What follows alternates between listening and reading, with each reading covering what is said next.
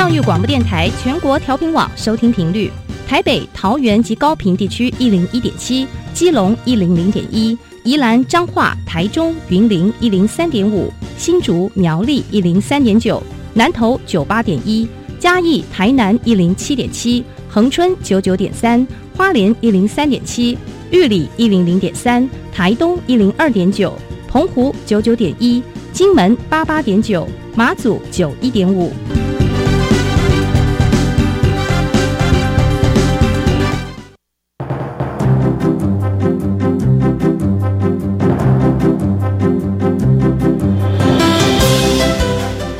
教育要怎么做才能使孩子面对未来的社会呢？当我们期待孩子改变的同时，也期待教师的教学方法跟着改变，家长的观念也一起改变，一起携手协力同行。于林校长带您探索自发互动共好的十二年国教新课程，听见台湾教育的改变。欢迎收听《国教协作向前行》。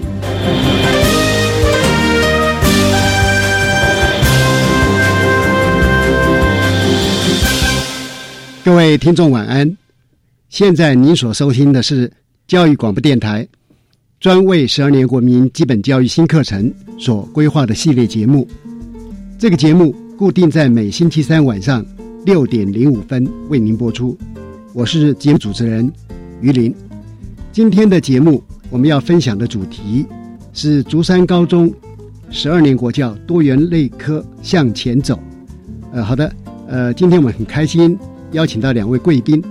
呃，首先为您介绍的是陈汉明陈校长。陈校长是现任竹山高中的校长啊。那么校长呢，这是国立师范大学工业教育学系毕业，同时取得国立高雄师范大学工艺教育研究所硕士。呃，校长他的经历非常丰富哈，从呃生活科技老师，一直到竹山高中的学务主任、教务主任，并且在鹿港高中担任多年的校长。呃，陈汉明校长您好，呃，主持人您好，大家好。接着为您介绍的是石仲哲主任，石主任是国立竹山高中教务主任。那么他在清华大学工业工程与管理学系毕业之后，同时呢取得了硕士学位。呃，石主任在竹山奉献时间非常长，从老师、组长一路到教务主任。呃，石仲哲主任您好，主持人好，大家好。好的，呃，我想首先请教一下校长啊，呃，竹山高中呃是怎样的一所学校？是不是麻烦校长能够做一个呃简介？好的，呃，竹山高中位于竹山镇哈，那位于招生区来讲，是位于台中南投中投招生区的最南端。是，那竹山高中从呃民国五十年设校以来，都是以高中的一个名称哈，继续到现在。但是它我们的学制一直都是多元类科的学制，嗯哼。哦，目前呃我们的一个学制有普通科，嗯那普通科里面我们又有两班的美术班哦跟体育班，是是，那另外一个是职业科啊，职业类科我们目前有商业经营科，有国际贸易科，有资料处理科，有广告设计科，那以及多媒体设计科是。另外，因为这是地方的学校哈，我们要照顾我们弱势的生障的学生，我们也成立了综合职能班，是哈，所以这个是一个比较多元的学制。那我们的学生的来源，呃，多数都是在竹山鹿谷为主。我们的学生，呃，竹山鹿谷的学生大概占了将近呃六成七。是。那如果又在家具临近的一个乡镇哈，我们呃大概就已经接近了九成七左右。好的。呃，我想刚刚听校长的介绍哈，我们这所学校是一个非常精彩多元的学校。那么有这么丰富的类科，我相信哈，对于呃特别是入学的孩子来讲，他有更多的选择性哈。那我们都知道，呃，十二年国民基本教育新课纲啊，呃，在推动。那么以贵校这样一个丰富多元的课程做背景，那竹山高中对十二年国教呃是做哪一样的应应？是怎样来应应？好的，啊，因为我们刚才讲，我们是一个多元类科的一个学校哈，所以我们在十年国教的时候，我们就必须针对每个类科，它在总纲底下哈，我们要去做规划。那还好，我们学校一直我们在九十五年，我们就是优高中优质化的第一批学校。哦，然后目我们学校也是呃我们的呃部里面的我们体育学科中心的负责学校。嗯那因为因应这个十二年的一个国教课纲，我们也申请了呃担任前导学校来加入前导学校试行的计划。嗯所以呃就我们学校来讲，我们分成两个大类，就是我们呃成立两个核心小组，嗯，一个是属于属于高中的课程，一个是属于高职的课程，这边来做演绎。是是。那，从呃愿景跟学生图像的确立，从总纲的导读，从素养的宣导研习，以及到呃三年开课学员表的共识的凝聚，我们经过了好几次很多场的会议。嗯那在最后再做我们的呃教师授课跟空间设备的一个盘整。是。哦然后是产出我们的校定的必修，哦，最后是我们各科各领刚公布之后的各科的一个宣导，然后再来就是老师参加校外跟校内的一个共备的工作坊，嗯哼。哦，最后就是我们现在马上要去做的就是我们校长老师的公开的授课，哦，观课、议课、备课，好的。哦呃，这样听起来哈，其实竹山高中在整个英语新课纲起步非常早，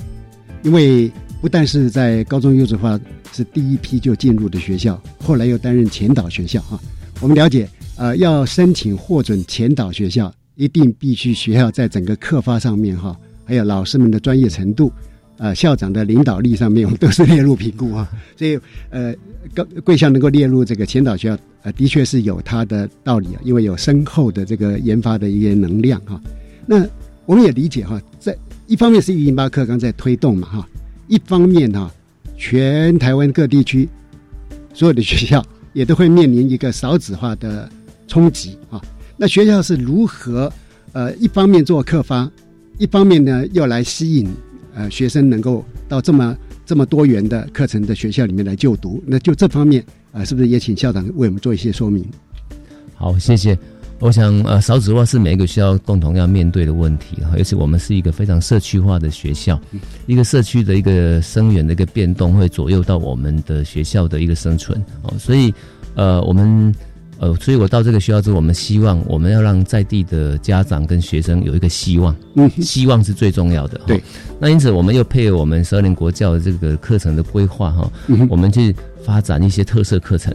好，以及依依照各科的属性、师的专长去做很多多元选修的跨领域课程。嗯嗯那我们也跟社区的国中小做了非常多的连结，包括我们到各校、国小、国中，甚至幼稚园，甚至老人会，我们去做科学闯关的活动。我们的合唱团跟国中小去合作，是我们老师支援国中、国小的机器人的社团，嗯我们的体育班这边的运动的伤害防护员也都巡回各校去做帮忙。哦嗯以及我们现在跟教育部申请了俄罗斯的一个交换教师，我们也把这个资源放给我们学区的一个国中小。嗯哦，我们的童军就是社区的童军。嗯哦，那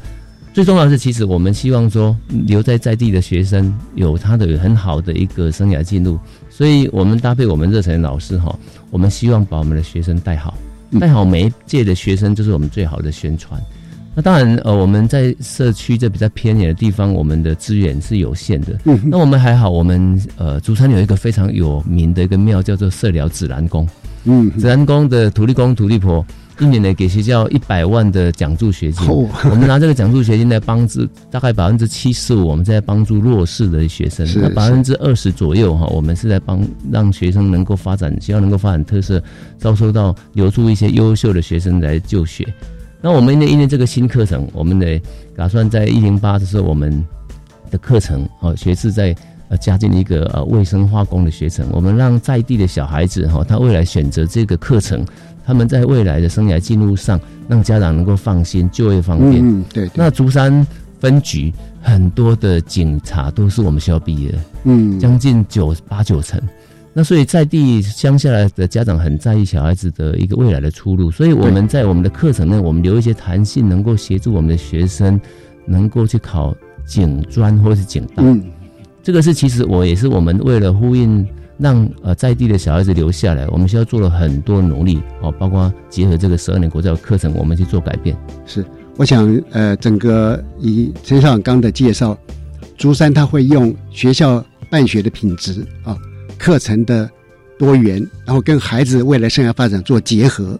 也就是用一个把学校办好的这样的基本精神来吸引我们社区的孩子就读，而且很显然哈，呃，这个成效已经看得出来了哈。那我相信这是校长跟呃所有的老师们一起努力的成果哈。呃，待会儿我们还可以进一步来听一些呃一些更具体的一些成就哈。那么刚校长也提到核心工作小组，而且有两个小组同步运作哈，所以真的是呃加倍的辛苦啊。那我们是不是也进一步的来听一听，就是竹山高中它的学校愿景啊，它的学生图像啊，以及孩子们核心能力的培养，大概是循着怎么样的一个方式在发展跟进行？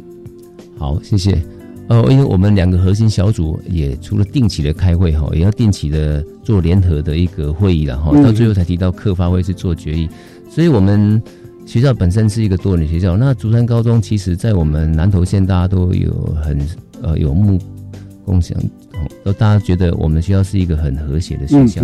所以我们当初提出来的愿景，就希望说。我们还是要传承我们和谐的校园文化，但是我们学生来源很多元。嗯嗯，我们希望我们能够成为一所多元展能的标杆学校。嗯，这是我们的愿景。是，那我们依据这个愿景，我们就我们的核心价值。嗯，我们希望在这个愿景之下，我们的核心价值是我们希望学生、老师能够明善事理。嗯，我们希望能够互信对话。嗯哼，我们是能够在地关怀。但是我们也要有国际的一个理解，嗯嗯，好，最重要是面对少子化，我们要永续发展。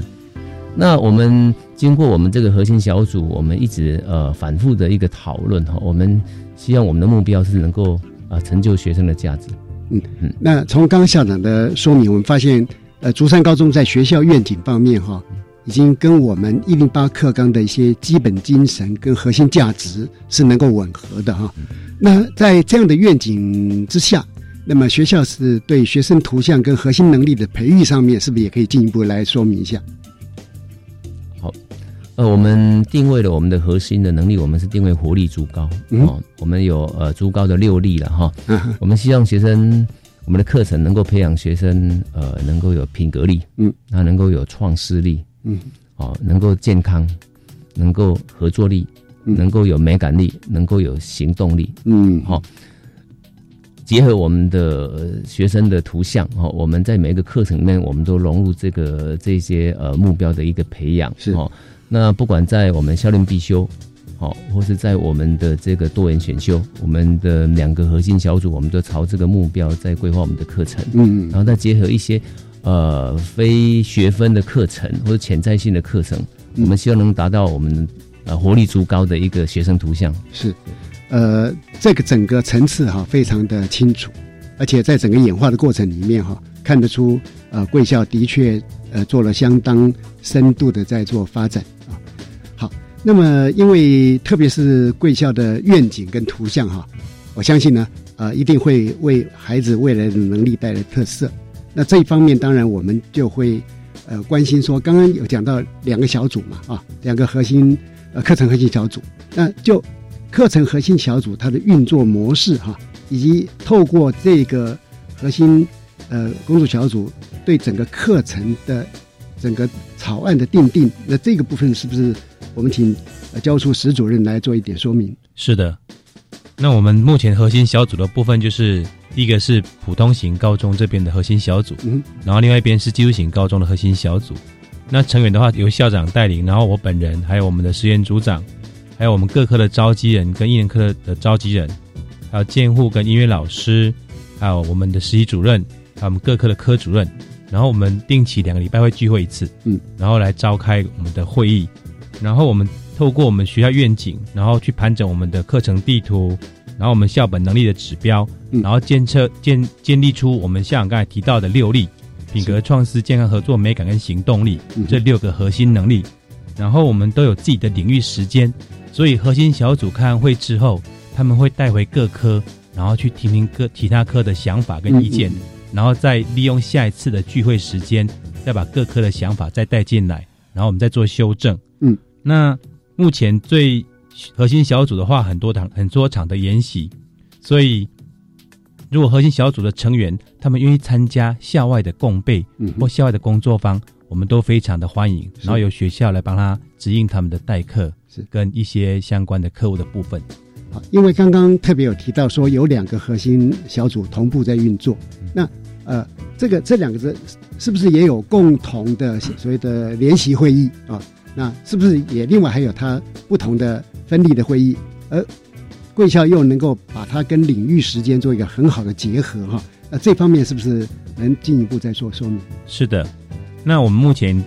里面的成员大部分都是我们的行政人员之外，还有我们一些各科的召集人。那我们把它定在我们行政汇报的时间，嗯，礼拜二的早上九点到十二点。那我们把那客户先空出来，那我们固定是核心小组首先。先分进合集，先自己开自己的，是。那可能一个月再定期再聚会一次，然后再交流，因为可能两方面的属性是不太同的，嗯，所以时间就可以空出来。那这段时间之外，还有我们各科自己单独的领域时间。是，其实哈，呃，这样的多元的状况哈，有人会觉得很麻烦，但是可能对贵校来讲也是一个优势哈。那这方面是不是校长有一些说明？呃，刚才其实我们开了很多次会议，最后还是要整合哦，所以到最后其实我们的课程的一个定案哈，我们还是要提到我们的课发会去做最后的决议，因为课发会参与的人更多，对对，哦，所以我们也会把课发会的一些意见哈，在那个会议当中去做呈现，然后最后做一个决议啦，是。哈，当然有一些部分因为我们有一些所谓的固定的东西也在做修订。所以如果有在说修订，我们会在下次会再交回核心小组再去做盘整。对对，我想这样子就是科发会，因为要出席的人数很庞大，那跟核心工作小组哈两个交叉运用，一方面又有效率哈，有一点研发的一个取向，一方面又是属于法定的，经过合法的科发会的审查跟同意嘛啊，大概这样子。那么因为贵校是一个多元类科，所以是不是也能够介绍一下你们在？普通型高中啊，跟技术型高中这三年开课的呃草案是怎么形成？呃，它的内容又大概是怎样？是的，那目前的话，我们经过盘整之后，然后我们的三年开课学分表经过大概十场的会议决议，至少十场。嗯嗯。然后第一个是先核心小组，我们先盘整出嗯草案，嗯嗯，然后再跟各科来来协调。那这一次的教改主要的差异是我们一般科目的学分数差会减少，所以老师会担心说自己的学分不够，嗯嗯，怕他们课不够，所以这个部分我们开每一科国英数都单独召开，然后跟他们沟通，然后再协调，所以之后再跟其他科一起协调之后有一个草案，然后目前的话最大问题就是学分数减少，那目前已经到都完成的阶段，嗯。因为在这个学分数减少，真的是我们整个呃 一八课纲面对的共同问题。我相信每个学校都相当困扰啊。那但是听主任初步这样讲，最少我们目前是做到一方面满足了老师授课的需求嘛。是。那一方面呢，当然也必须要尊重学生选课的他的呃需要，就是所谓学学生中心的这个概念哈。那在这两方面，呃是。因为普通型高中跟技术型高中它有有所不同哈，那这两个之间，呃，你们是怎么样去做调配？另外哈，不知道说在这两个中间，在师资上面是不是也也会有某一种程度的交流哈？这是贵校的优势，可能呃，是不是也呃，就这一方面哈，呃，广泛的再做一点说明。我们综合列科的学校哈，其实比起一般的纯高中或纯高职呢，我们的最大优势是我们有多元的师资。对，好，不管是一般的课程，或是所谓的专业的课程，嗯，那所以这是我们师资优势，我们要充分运用在我们这个课程的规划上面了哈。所以除了现在高职的模组化课程之外，其实刚刚谈到我们两个核心小组要处理的是，因为是一个学校。不同的学制有一些领呃总纲那边有一些学分数不大一样，对，比如说我们后来呃我们是期我们的规划结规划结果是我们团体活动时间我们一样高中高职我们一样的结束，但是我们在弹性时间的结束上哈我们就没办法一样了哈，也就是我们普通科普通类型这边我们希望我们的弹性时数是三节课，嗯，然后那个我们高职这边，因为它有务实自用的一些实物课程，对不对？对我们只能够开一节课。是，但那个三节的弹性课程，其实我们又融入了很多校的特色，跟我们的当初的讨论，希望学生达成的一个一些能力的一些微课程，或是一些所谓的学生的自主学习的的一个课程时数在里面。对，呃，的确哈，特别是呃类课的不同哈，它会带来不同的挑战啊。尤其刚刚讲到所谓的自主学习啊这件事情哈，呃，也是目前全国的高中啊，大家都呃一起在这个思考说，怎么样子能够透过这个，让我们的孩子在学习成果上面哈，能够呃再进一步向上提升啊。那呃，就这个部分来讲，不晓得教处呃石主任这边是不是还有一些说法？是的，我们目前在高一的部分是开三学分的弹性时间，然后有两学分的微课程。嗯，那我们会搭配我们在地的学校的大学端，然后希望他们可以进来，然后提供一些不同的面向的课程。嗯，因为我们是比较属于是社区型的学校，对，所以经过希望透过外面的刺激，让学生有有一点想法。那我相信说，有刺激，有学生愿意动，那都是最大的福报。是。那再来自主学习的话，我们目前是规划在高二上下各十八小时。那因为自主学习，他又刚刚校长有提到说，牵扯到我们学校全面的空间的运用啊，设备的提供，呃，老师专长的分配哈。那这一方面，当然我们呃，我们知道目前全国的呃高中都在苦思这个问题嘛，包含我们高优团队哈，呃，也组织了一一个非常精锐的一个研发小组在进行当中哈。那呃呃，不知道这方面哈。呃，是不是呃可以再做一点点进一步的一个说明？呃，我之前在这个学校担任教务主任的时候，呃，我们民国八十九年到呃九九年，我们本身学校就是综合高中的学制，是，所以不管是跨班选修、多人选修，甚至学生选课之后的空白课程，嗯。其实学校之前都有这个底子哈，是。哦，我们说在我们都有比一般高中在实质可能我们多了一点以前的一些经验了，是，所以我们除了盘整这个空间之外，是吧？学生的自主学习时间，甚至学生选课之后的空白课程，我们怎么去规划，怎么去做呃空间的调整？其实我们在这几年面，我们都在盘整我们的空间跟跟呃一些问题在做讨论，是，所以这是我们学校比其他一般高中我们还优势的地方，是。所以贵校在很早投入我们高中优质化专案，然后又变成前导学校哈，我相信呢，在准备度上面已经在全国是居于呃领先的位置。好的，呃，我们呃先听一段音乐之后哈，再来继续请教我们竹山高中陈校长跟史主任。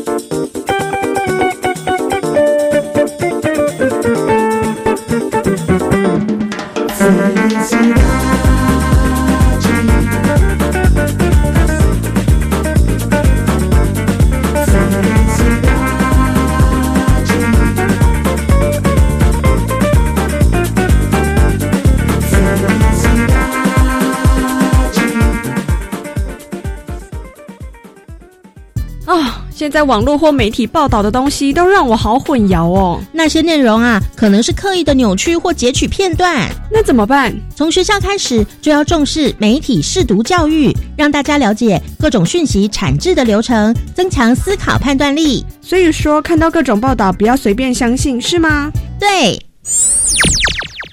让我们成为有思考力的乐听人，一起重视媒体试读教育。以上广告由教育部提供。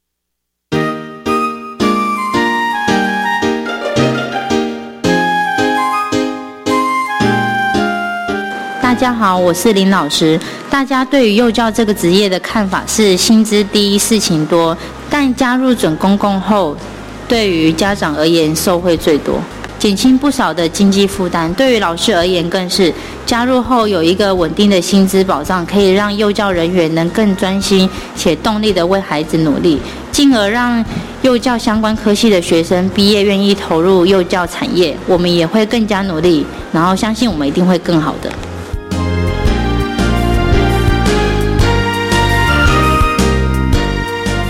准公共幼儿园优质评价，让你托育的好，负担得起。以上广告由教育部提供。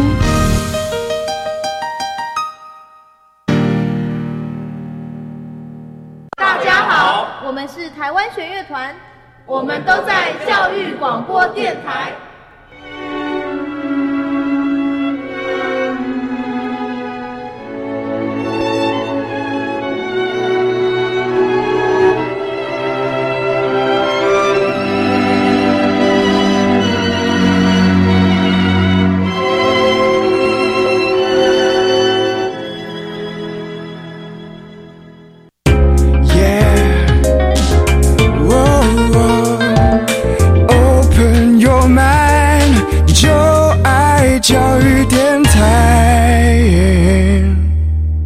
各位听众晚安！现在你所收听的节目，我们正在访问竹山高中的陈校长和石主任。我们现在继续来请教两位哈，就是有关竹山高中在校定必修方面哈，我们知道有阅读理解啊、议题讨论，还有乡土关怀这样的课程发展。其实还包括了一些专题实作能力表达的一些养成，是不是？呃，请主任能够就。贵校校定必修目前的开设的方式，它的学习内容来为我们做介绍。是的，那学校的校定必修目前我们经过盘整跟共识的取得之后，我们预计在一零八的时候是开设高一上是我们的阅读理解课程两学分，然后高一下的表达力也是两学分，然后搭配我们高二上的弹性实践的议题探讨，然后我们希望说在高二下的专题实作，它这个是一连贯的，从阅读理解。看得懂，嗯，然后说得出来，然后去了解你需要的、去有研有兴趣的议题，嗯，然后在在高二下这部分呢，把它有个成果展出，嗯一个产出。那所以这个部分的话，我们目前都已经进行到我们表达力课程的的备课。那下学校现在试行的部分，是我们利用我们的多元选选修来跑我们的校定必修的课程。嗯嗯。那目前的部分是高一上有一学分，然后高二上有一学分。然后高表达力的部分已经进行到大概下学期的时候就可以来选修。嗯嗯。那再来的话，我们高二议题探讨跟我们专题实作，目前也是办理很多场的工作坊。嗯。那我们希望说，因为高二的议题探讨跟跟专题实作是一零九年才会遇到。嗯。那我们希望说，利用下学期跟一零八年的时间，然后再把课程把它产出。嗯。那的确，贵校在校定必修的发展上面的速度哈。也是领先的，因为已经利用时间在我们的所谓的多元选修里面开始做示范啊。那我相信这样的示范呢，一定让学校会累积到非常多的经验。尤其校定必修是一个凸显学校办学特色的重要课程啊。那听起来跟呃贵校刚刚从学校愿景、学生图像以及所期待培养学生能力啊，它中间是呃是应该是完全呃吻合一致的哈。那就这方面，是不是麻烦校长也能够做一些说明？好，我想这个校令必修哈，它是一个跨科的一个课程，所以其实我们需要很多科、很多老师一起来。嗯，所以从传统我们高中分科的一个制度哈，到现在我们必须要把很多科的老师聚在这个四个课程里面，其实那个老师之间的共备，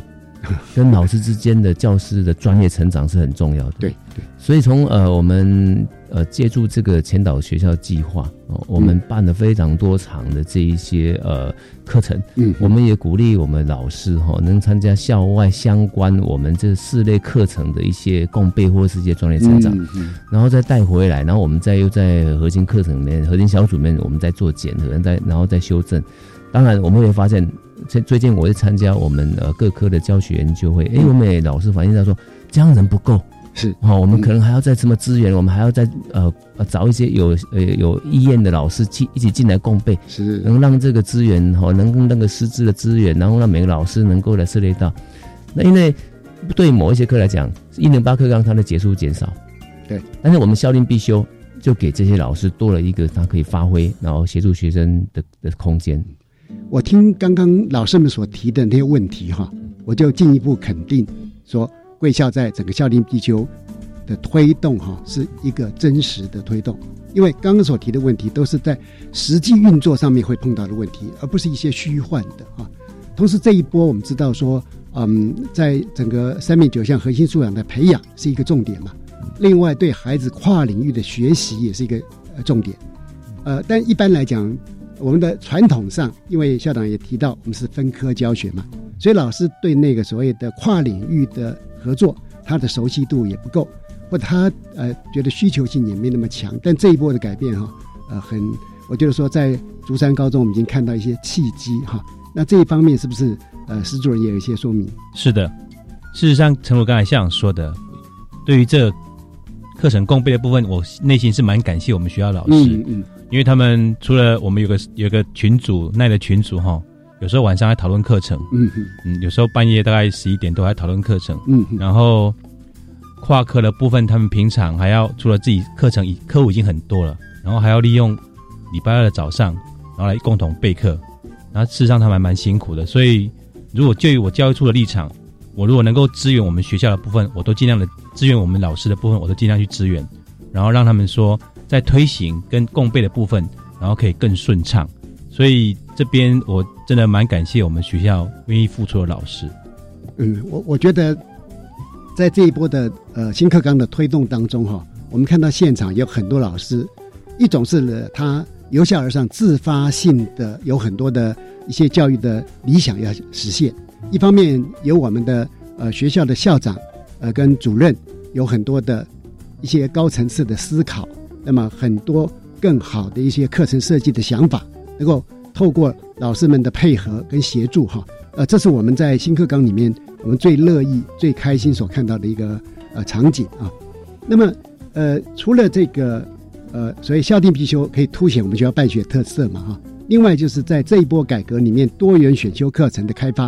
啊，也是一个重点啊。那这一方面哈，我猜了哈，我猜以贵校。呃，这么早就是我们高中优质化呃的第一期的学校，那么又参加了前导学校哈，然后学校的师资跟课程的丰富度哈，又不是一般学校能够比拟的哈。那我们很很想听听啊，呃，贵校在整个多元选修课程的开发上面的一些呃状况。是的，那目前的话，我们学校的部分是。如何开发这些课程是第一个，我们学校有优势，就是我们有各科的领域时间，是，所以各科可以用利用自己领域的时间去讨论自己学校发展的课程。嗯，然后还有我们推广我们的跨校共备，很多老师他自愿，而且他可能一次就要花五六千块去参加很多的研习，哇，所以那都是自费的。哎，这边哈，因为刚刚校长也反复提到这个跨校共备。那就跨校共备这边，呃，主任是不是也可以再做比较详尽的说明？是的，跨校共备的话，因为现在很多前导学校有中区或者是北区，那事实上网络是很发达的哈，所以研习资讯也是很方便就可以取得。那如果老师有意有意愿说，比如说六日他需要去做跨校共备，嗯，那我们当然是支持，因为这跟客户是没有影响的，嗯。那平常的时候，如果说有稍微的要需要帮他调课的话，那这个老师他本身是有需求，而且跟学校的发展课程是有关联的。嗯，我们也也会去做协助，然后希望说他可以到别的学校去跨校共备。然后再来的部分是，有时候因为空间的部分跟地缘关系，嗯，我们也发展出以后会有那种网络共备，是大家可能在固定的时间，然后上到自己的电脑，然后开自己的 Google Hangout，嗯，然后一起网络共备，这样的话也可以节省交通的时间。那的确是。好，那这一块是不是校长呃也也可以帮我们再进一步的来来来说明一下？呃，我想这个十二年国教是我呃大学毕业以来哈碰过好几次的课程改革哈。真的是最大的一个改变了哈！因为我最近我在批公文哈，我就发现很多老师哈很自主性的哈，他愿意去参加呃校外的公备哦。那我们自己学校，我们常常我们假日也都在办理这些呃相关的呃公备跟研习哦。那所以基本上我以我们当一个学校的一个校长的立场，只要是有利于我们学校课程发展，只要有老有利于老师的教师专业成长。最后，这个福报事实上都是在我们学生上的好的享用哈，所以我们都是最大的这个支持。嗯，那目前我们学校，我们陆续我们的多人选修，其实我们有从高一、高二、高三哈，我们都有开设了哈。高一目前我们规划有十三门哦，高二有十门哦。那未来我们配合一些修正，我们高二可能目标会到二十门。哦，那高三有十门哦，这些课程其实我们也都在做一些呃些微的变动哈。那也希望说老师开的这个课哦，能够契合到我们的那个我们的一个愿景跟目标，以及我们的这个三国教的一些理念哦。那一直在同步在我们的各科哈各个社群在进进行。呃，各位听众，如果您不是在教育界服务，我希望您对这一波。课纲的改革能够给我们现场老师哈，特别是刚刚所提到的那些投入老师，给他们掌声啊！以我个人来讲，我们目前所出席的很多研发型的会议啊，几乎都是在晚上进行，因为白天大家都已经有很忙的工作在推，那共同的时间就会变成必须利用夜间来做研发。第二。我们绝大部分的工作方现在都是会用到礼拜六、礼拜天的时间。我个人所亲身参与的很多工作方哈，都是在假日。那这在一般社会大众是比较难理解，也不容易知晓。那我今天在节目里边公开的向呃全国听众呼吁，对目前我们老师投入一零八课纲这么样的一种全心全意的付出，一种。对自己教育理念的坚持哈，跟实践哈，呃，我们希望能够赢得大家的掌声啊。那好的，那么在这个多元课程的内容方面哈，或者如何共备方面，呃，我想也可以请呃石主任来做一个进一步的说明。是的，那目前的话，因为我们学校有很多外配，那今年的越南越南籍的外配的新住民有一百个，哇。所以我们大概是国立学校里面第一第一名。嗯，那所以我们刚好这个师资刚好一个越南语的老师，然后嫁来台湾，然后也住竹山。因缘机会下，我们请他来开设我们的多元选修的越南语，然后加上我们的俄罗斯语，搭配我们国教署的计划。嗯嗯，刚好一个俄罗斯语的老师，然后我们国文的话有开弹琴说戏。嗯嗯，就是说我们希望透过诗词，然后或者是歌词，然后去了解文文学的奥义。嗯，然后数学课的话有开。立体折纸跟我们的密室闯关，嗯，然后搭配不同领域的课程，然后把题目解出来。社会课的部分有开世界咖啡馆，嗯，或者是环游世界大家走，嗯哼，然后还有我们的，因为我们学校还有基础科，所以我们可以透过我们基础科的师资，然后来开设机器人的部分。所以这是我们目前的优势是多元类科。那我们希望说将来可以在我们设计群的部分，然后来开设，因为。学生可能一辈子不会做公仔，所以我们希望说，透过这些群的老师来教授我们普通科的同学一起做公仔。哇，真的太棒了！是，呃，其实从刚刚校长跟主任一路讲来的介绍，我们发现哈，竹山高中是一个真的从社区出发、从社区思考的一所学校。呃，举例来讲，我在很短的时间就有发现，学校对于呃，学生在往警察学校或者呃警政学校发展这条路上，已经看到了一些呃需求，也开始主动的辅导学生。又比如刚刚讲到说，我们有这么多的呃新住民哈，特别是越南籍的一些外配，那么我们也从这方面做一些思考。但是，正如校长讲的，其实还是有国际的视野，包含跟俄罗斯的呃。俄罗斯语的学习或者他文化的学习等等。所以我们真的想呼吁啊，呃呃，竹山地区的这些家长们，呃，能够把我们竹山高中这样一个在地的社区型学校把它办好，办好是我们大家的福气啊。好的，因为呃，在整个新课纲的推动过程里面，我相信两位啊，不但是呃全心全意的付出，花了很多的心血的投入哈，那么也做出了很多具体的成果，看到了现场老师的变化，甚至于呃刚刚比较少谈的是学生在现场学习的一个具体的表现啊，所以我想是不是呃在节目结束前，呃麻烦两位啊各做一个。呃，一个小的一个结论啊，来为我们提纲挈领的来看一下这个一零八课纲。首先，我我想还是请陈汉明陈校长。好，谢谢哈。我想，呃，一零八课纲哈，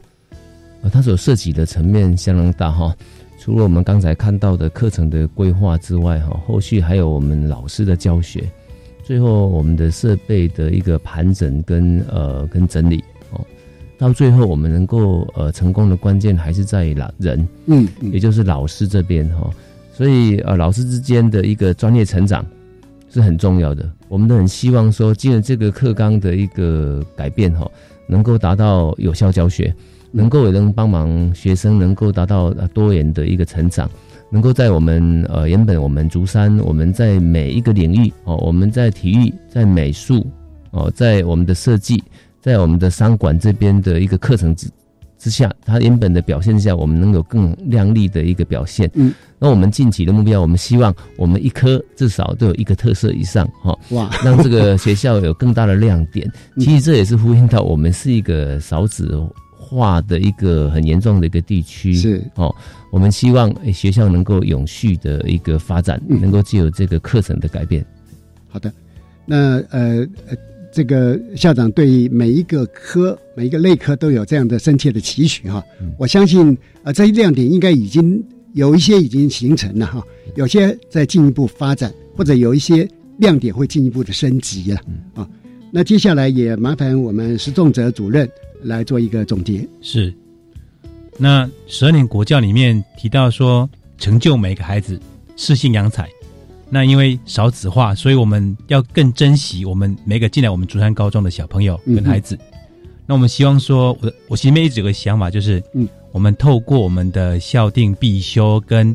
议题探讨，然后跟专题实作，然后我们期待说，我们这一批小朋友从一零八课纲实施之后，然后到毕业，他应该是有有一个很不错的未来。所以我一直希望说，可以看到他们将来毕业之后，他们的出路是怎么样。所以我心里面在期许自己要把这个学校的事情好好把它做好。是，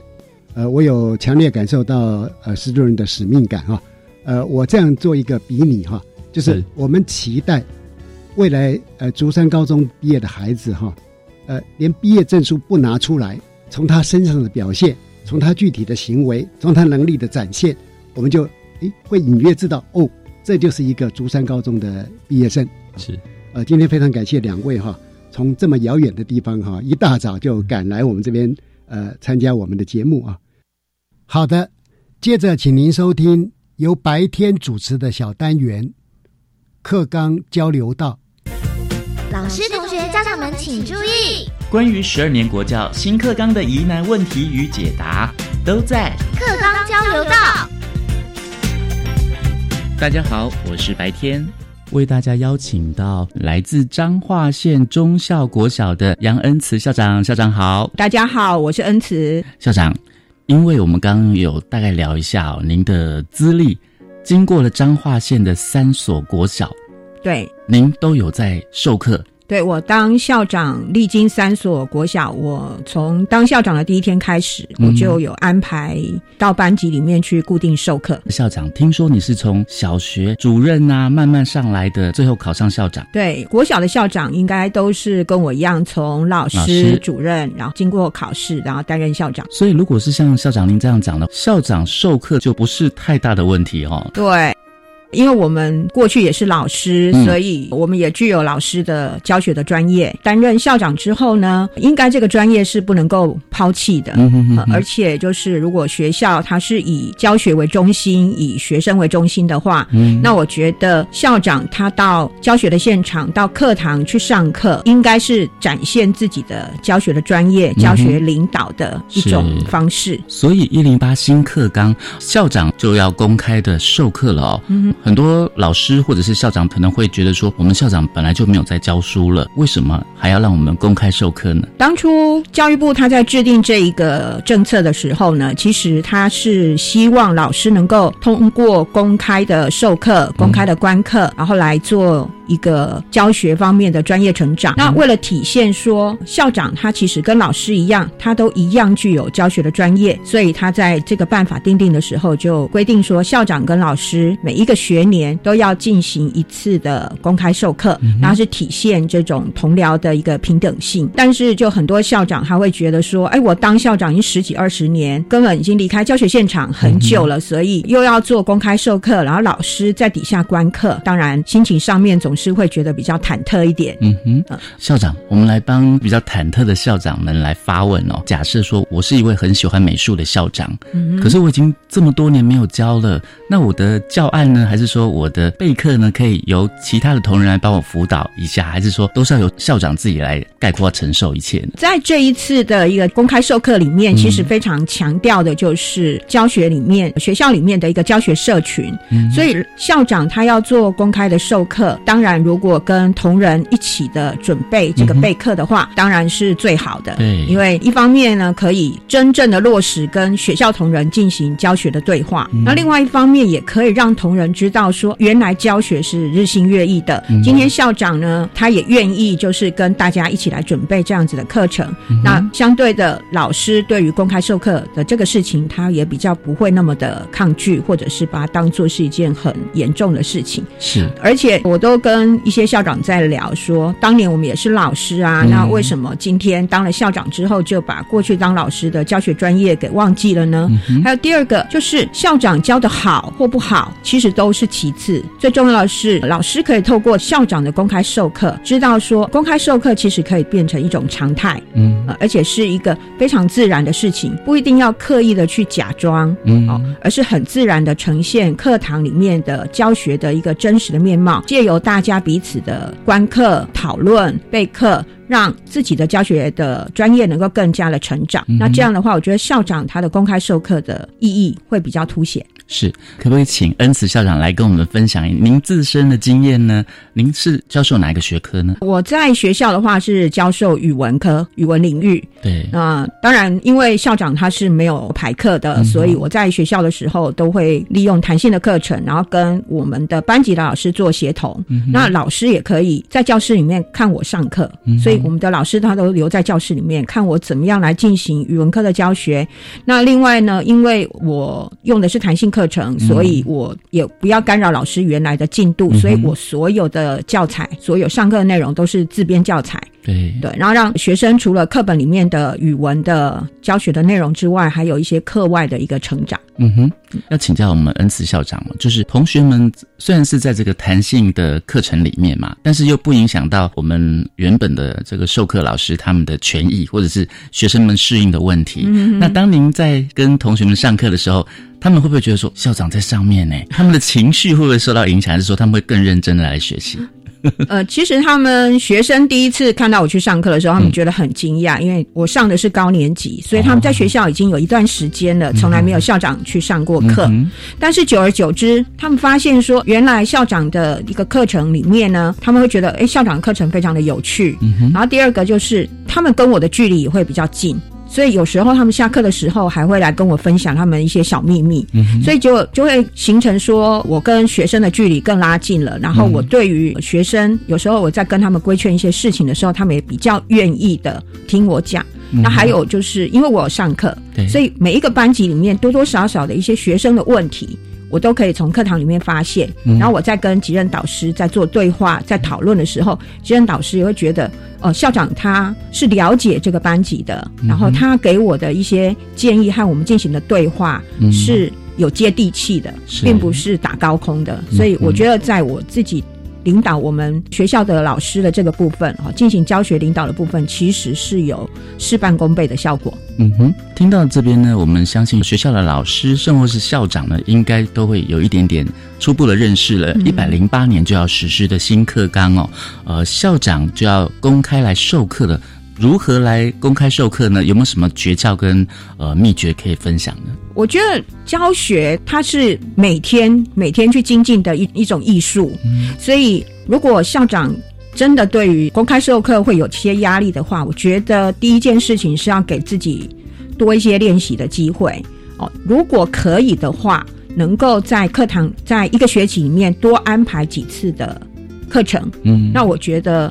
这样子在进行教学的时候会比较得心应手一点，至少你会比较知道现在的孩子在想什么。那我们的教学语言哦，不能够再用我们十几二十年前当老师的那种教学的语言、教学的技巧，或者是一些课堂的一个对话的方式去对待现在的孩子。那我我觉得第一个就是真的要给自己多几次的练习，嗯哼。那第二个就是真的多跟老师。呃，聊一聊，跟多跟老师对话，然后不要觉得心里面有压力，然后多能够跟老师一起共同的准备课程。嗯哼，我相信老师都会非常的高兴，说校长愿意跟他一起来备课，一起来面对公开授课这个事情。毕竟公开授课不是只有校长，嗯，学校的老师也一样要公开授课。对，嗯。最后，我们要请教一下来自彰化县中校国小的杨恩慈校长啊，就是很多校长其实要重拾这个教授的这个课程呢，可能会有一点压力嘛。嗯，因为你是一路上来都是有在教授课程，所以比较会没有压力。但是有些校长可能他年纪也增长了哦，可能也是在学校很久了，突然又要回到这个学校，那他的。Teamwork，他的这个呃学校的团队要怎么样来这个相辅相成？最重要的就是校长可以找自己比较信任的伙伴一起来。如果一开始真的就觉得很有压力，所以像自己的行政团队，对，哦，可以邀请自己的行政团队一起来，共同的来准备这个公开授课呃所要教授的一个课程的内容。嗯哼，好。然后第二个就是说，真的平常可以多跟孩子聊一聊天。好多跟呃小朋友接触，嗯，让小朋友知道，呃，跟小朋友拉近一些距离，也培养一些默契。那这样在真正的在做公开授课的时候，就比较可以去除说我们心中的那种紧张跟师生之间的一个陌生感。嗯，没错。虽然说我们一百零八年的新课纲呢。全台湾的校长就要开始公开授课了，但是呢，在经过我们彰化县中校国小杨恩慈校长的说明，还有亲身的经验分享之后，我相信这样的朋友听到应该会觉得 OK，没问题，No problem。对，嗯哼。那最后我们校长有没有什么话想要送给这个收音旁边的校长，能够鼓励他们？嗯，我们的校长伙伴们，我们不只是校长，我们也是老师，要让老师能够肯定我们的教学专业。那我们就要利用这个公开授课的一个机会，不仅给我们个人的教学的专业做成长，也让老师可以看到我们的专业，然后跟我们一起成长。嗯哼，好，谢谢来自我们彰化县中校国小的杨恩慈校长跟我们的分享哦，谢谢您。好，谢谢您，拜拜，拜拜。我是白天课刚交流到，下次再见喽。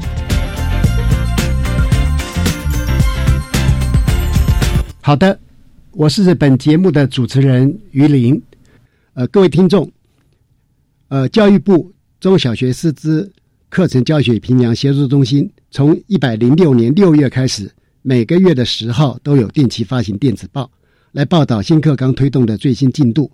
欢迎各位听众订阅，您可以立即上网输入“中小学师资课程教学与评量协作电子报”，就可以掌握最新的进度啊。那么，国教协作向前行这个节目在每星期三晚上六点零五分为您播出。下星期三将由本节目另一位主持人谢若兰老师来为您服务。下一集的主题是新北市土城高中来分享他们试行新课纲的经验。题目是每个孩子心中都有个专案管理人。欢迎您再次准时收听，晚安。自发学习，师生互动，创造共好校园。